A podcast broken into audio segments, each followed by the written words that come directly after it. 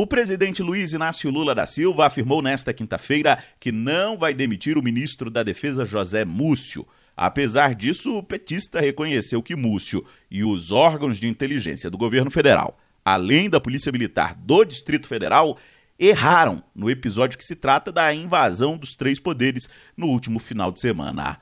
Mas Lula descartou trocar o comando da pasta e, segundo o petista, ninguém vai ser dispensado no primeiro erro.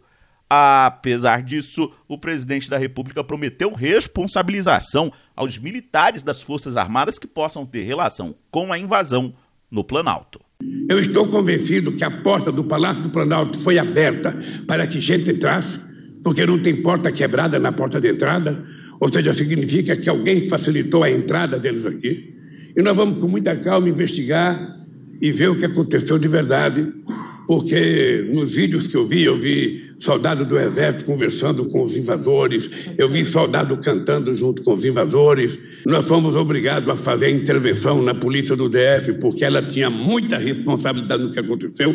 No dia da minha diplomação, vocês ficaram sabendo do quebra-quebra que houve em Brasília, do ateamento de fogo em ônibus, e a polícia simplesmente estava acompanhando.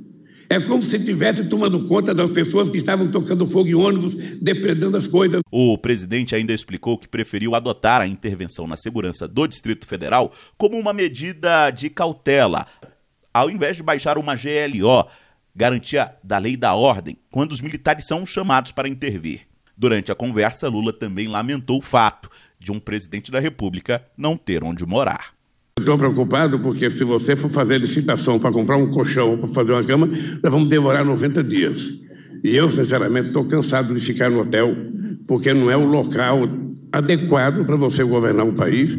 E parece até uma coisa irônica, né? Ou seja, acho que Uh, nunca antes na história do Brasil, eu sou obrigado a voltar a dizer isso, um presidente da República não teve onde morar. Segundo o petista, tanto o Palácio da Alvorada quanto a Granja do Torto estão em condições impróprias para a habitação. O Alvorada estaria com muitos danos em virtude da passagem da família Bolsonaro.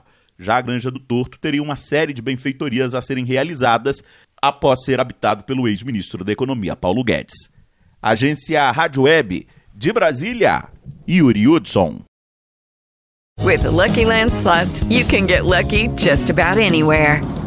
This is your captain speaking. Uh, we've got clear runway and the weather's fine, but we're just going to circle up here a while and uh, get lucky. No, no, nothing like that. It's just these cash prizes add up quick. So I suggest you sit back, keep your tray table upright, and start getting lucky.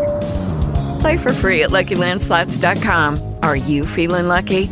No purchase necessary. Void where prohibited by law. 18 plus terms and conditions apply. See website for details.